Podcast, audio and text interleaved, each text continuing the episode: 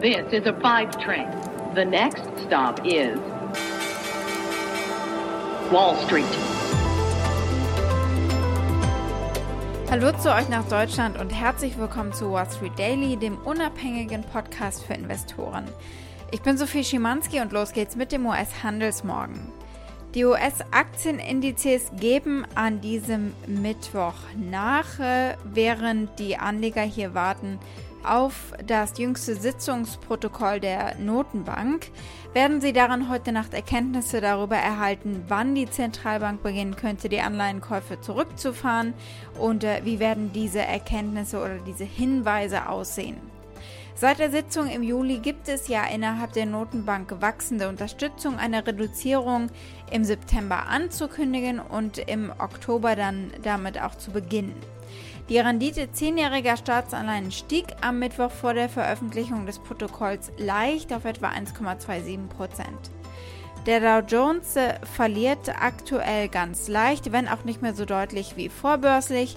Der S&P 500 äh, gewinnt inzwischen wieder und der Nasdaq Composite ist quasi unverändert.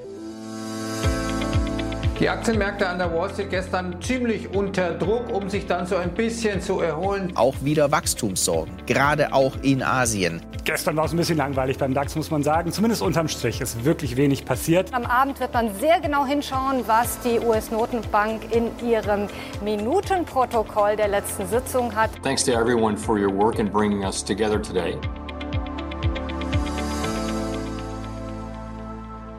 Unsere Themen heute. Notenbankchef Jerome Powell sprach bei einem virtuellen Townhall-Meeting und es ging äh, vor allem um die Botschaften, die er hatte für die Studenten und Lehrer. Aber einen Knaller gab es, eine Aussage über die US-Wirtschaft. Dann schauen wir auf den Streit zweier Investorenlegenden, nämlich auf den Streit zwischen Kathy Wood und Michael Burry. Beide ja sehr berühmt. Wir gucken auf die Ergebnisse, die es vom Einzelhändler Target gab und auf die Ergebnisse der Baumarktkette Lowe's. Die Aktie des Tages ist die von Teladoc Health, dem Telemedizinunternehmen. Diese Aktie habt ihr euch gewünscht.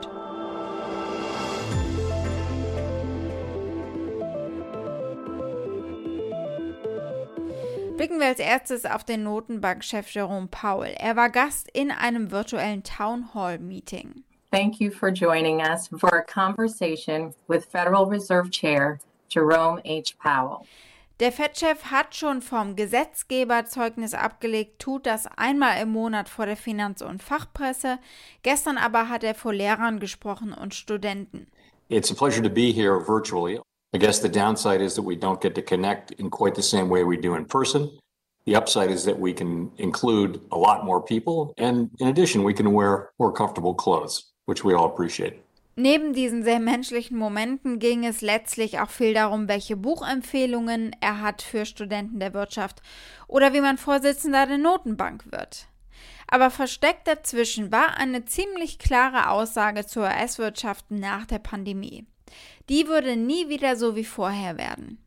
We can see that the pandemic has changed our economy in some important ways. Only time will tell how lasting these changes will be. I think we know that we're not simply going back to the economy we had before the pandemic. And we know that, that at the Fed, we need to watch carefully as the economy continues to get through the pandemic and try to understand the ways that the economy has changed and what the implications are for our policy. Nächste Woche ist Paul dann wieder zurück unter seinesgleichen auf der Konferenz der Notenbanker aus aller Welt in Jackson Hole, Wyoming.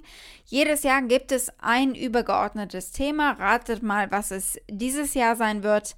Macroeconomic Policy in an Uneven Economy. Also es wird genau um das gehen, was Paul schon angesprochen hat gestern, die Zeit nach der Pandemie und was das für den weiteren Verlauf der Geldpolitik bedeutet.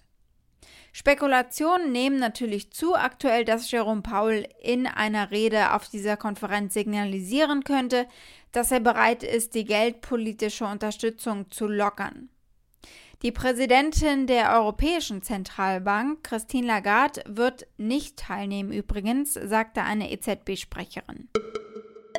Gucken wir auf den Streit zwischen Cathy Wood und Michael Burry. Cathy Wood hat gestern auf Twitter gegen Michael Burry geschossen, nachdem der Investor und Hedgefondsmanager mit dem Spitznamen The Big Short eine Wette gegen ihren Flaggschiff ARK Innovation ETF platziert hatte.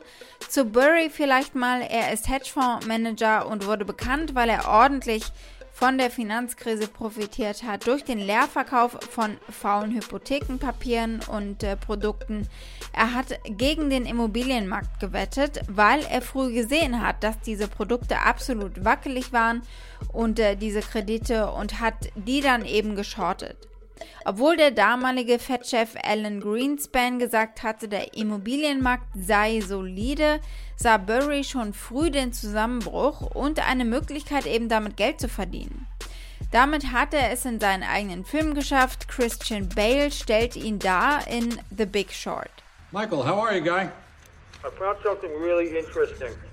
Great, Michael. Whenever you find something interesting, We all tend to make money. What stock are you valuing? No, no, no, no, no, no, no, no stocks. I want to, I want to short the housing market. really, but the housing market is rock solid. The fact is that these mortgage-backed securities are filled With extremely risky subprime adjustable rate loans. And when the majority of the adjustable rates kick in in 07, they will be. begin to fail, and if they fail above 15%, the whole bond is worthless. Michael, just take take take a beat. We'll talk about this later. Ja, und nun wettet er gegen Cathy Wood. Ende Juni hielt Burry Cyan Asset Management äh, bärische Put-Optionen im Wert von fast 31 Millionen US-Dollar gegen 235.500 Aktien des ARK Innovation ETFs. Wood schreibt daraufhin auf Twitter, man muss es ihm lassen, er hat damals erkannt, dass sich auf dem Wohnungs- und Hypothekenmarkt ein Unheil zusammenbraut. Aber ich glaube nicht, dass er die Grundlagen versteht, die explosive Wachstums- und Investitionsmöglichkeiten im Innovationsbereich schaffen. Also sie sagt quasi, er versteht diese Aktien eben nicht so gut wie sie. Twitter-User haben sich eingeschaltet und gesagt, Mama und Papa streiten. Gleich mehrere Hedgefonds übrigens gingen im zweiten Quartal neue Positionen ein, indem sie gegen den börsengehandelten Fonds ARK Innovation eben wetteten. Das geht aus jüngsten Einreichungen bei der SEC, bei der Börsenaufsicht hervor. Put-Optionen geben Anlegern das Recht, Aktien zu einem bestimmten Preis zu verkaufen und sie liefern den Anlegern Gewinne, wenn diese Aktie oder der Fonds im Wert verlieren und sie sie zu einem höheren Wert verkaufen können. Wir gucken auf mehr Einzelhandelsergebnisse. Wie gestern schon, heute gucken wir mal auf Target. Ähnliche Story eigentlich wie bei Walmart. Target sagte, dass die Umsätze im zweiten Quartal des Geschäftsjahres äh, in jeder Warenkategorie von Bekleidung bis hin zu Lebensmitteln gestiegen seien, selbst im Vergleich zum pandemiebedingten Rekordtempo des letzten Jahres. Auch hier sind die Ausgaben für den Schulanfang vielversprechender angelaufen und so hat der Großhändler seine Prognose für das Jahr angehoben. Everything you need to ready, set, go! Back to school. Target erwartet, dass vergleichbare Umsätze in der zweiten Jahreshälfte im hohen einstelligen Bereich steigen. Zuvor war mit einem Wachstum im einstelligen Bereich gerechnet worden.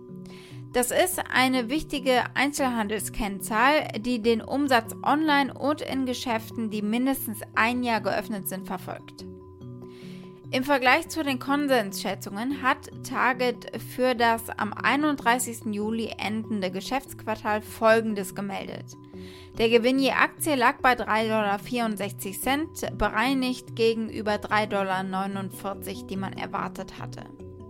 Der Umsatz lag auch über den Erwartungen mit 25,16 Milliarden US-Dollar gegenüber erwarteter 25 Milliarden US-Dollar etwa, ein Plus gegenüber dem Vorjahreszeitraum um 9,5 Prozent immer noch. Die Gewinne von Target waren fast doppelt so hoch wie im gleichen Quartal 2019, also bevor die Pandemie den Umsatz eben angefeuert hat. Und wir blicken auf die Baumarktkette Lowe's, Home Depots größter Konkurrent. Der Einzelhändler meldete einen bereinigten Quartalsgewinn von 4,25 Dollar pro Aktie und übertraf damit die Konsensschätzung um 24 Cent. Auch der Umsatz übertraf die Prognosen und der Umsatzrückgang im selben Geschäft von 1,6 Prozent war geringer als der prognostizierte Rückgang. Lowe's hat auch seinen Finanzausblick für das Gesamtjahr angehoben und äh, die Aktien stiegen vorbörslich. Und jetzt zur Aktie des Tages, Teladoc Health. Die habt ihr euch gewünscht, besser gesagt Jutta Eggers Kummerfeld. Vielen Dank dafür. Teladoc ist ein US-amerikanisches Unternehmen für Telemedizin und virtuelle Gesundheitsdienstleistungen. Sie bieten die Software dazu an, also Telefon- und Videokonferenzsoftware oder auch die mobilen Apps eben. Ihre Zeit ist spätestens in der Corona-Pandemie so richtig gekommen. Hört mal den begeisterten Jim Cramer vor einem Jahr. Even this dark cloud has a few silver linings. Stocks that are soaring because they thrive in the new stay at home economy. Take Teladoc, the only publicly traded play on telemedicine.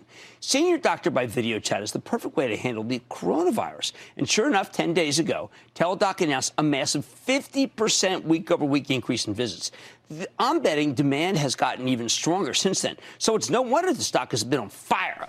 Die neueste Veröffentlichung der Ergebnisse des zweiten Quartals von Teladoc Health zeigten, das Unternehmen erzielte einen Umsatz von 503 Millionen US-Dollar und der Verlust ist pro Aktie auf 86 Cent gestiegen. Vor rund einem Jahr haben sie Livongo Health akquiriert. Das bedeutet natürlich auch höhere Aufwendungen im Zusammenhang mit Livongo Aktienzuteilungen, die nach der Fusion weiter übertragen werden. Es ist klar, dass die Integration in Höhe von knapp 16 Milliarden US-Dollar mittelfristige Auswirkungen haben wird und die Aktionäre können eigentlich nur hoffen, dass sich dieser Schritt dann auch auszahlen wird. Sehr optimistisch können sie sein in Bezug auf eine kürzlich eingegangene strategische Allianz mit Microsoft, bei der sie die erweiterte Nutzung der Videokonferenzplattform Microsoft Teams für kommerzielle Zwecke anbieten werden. Die Wachstumschancen von Teladoc Health werden durch den kürzlich angekündigten Deal mit HCSC, einer der großen Krankenversicherungen in den USA, weiter unterstützt. Es ist natürlich offensichtlich, dass Teladoc sein Geschäftsmodell noch weiterentwickelt und auch weiterentwickeln muss und dadurch immer wieder hohe Kosten entstehen. Auf der anderen Seite sollten wir nicht vergessen, wie viel Wachstum sie den Aktionären liefern, sagen Analysten aktuell.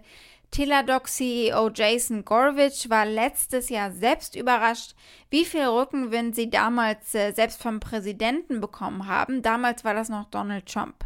We're certainly seeing a significant increase in volume and I didn't exactly expect the president to be talking in a White House press briefing about telehealth. If you'd asked me that a few months ago, I would have said that was pretty unlikely. But it's fortunate that we're able to be here for the American people uh, during this crisis. Nach dem jüngsten Ergebnis haben die Analysten ihr Gewinnmodell aktualisiert. Gucken wir mal darauf. Unter Berücksichtigung dieser Ergebnisse lautet die Konsensprognose der 27 Analysten für 2021 ein Umsatz von etwa 2 Milliarden US-Dollar, was einer deutlichen Umsatzsteigerung von 24 Prozent gegenüber äh, der letzten zwölf Monate entsprechen würde. Gucken wir auf die Ratings. 14 Mal heißt es kaufen, zweimal Overweight, 12 Mal halten und es gibt ein Verkaufsrating. Das durchschnittliche 12-Monats-Preisziel liegt bei 197 Dollar und 40 Cent, ordentlich äh, oberhalb des aktuellen Kurses, denn wir stehen etwa bei 140 Dollar. Wall Street. Damit war es das für heute. Ich hoffe, ihr seid morgen wieder mit dabei. Dann schauen wir äh, auf das Notenbankprotokoll und was es da eben an Hinweisen auf die Geldpolitik gegeben hat. Außerdem gibt es morgen wieder neue Zahlen zu den Erstanträgen auf Arbeitslosenunterstützung.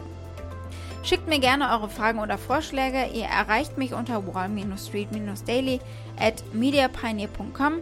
Habt einen schönen Abend heute noch. Eure Sophie.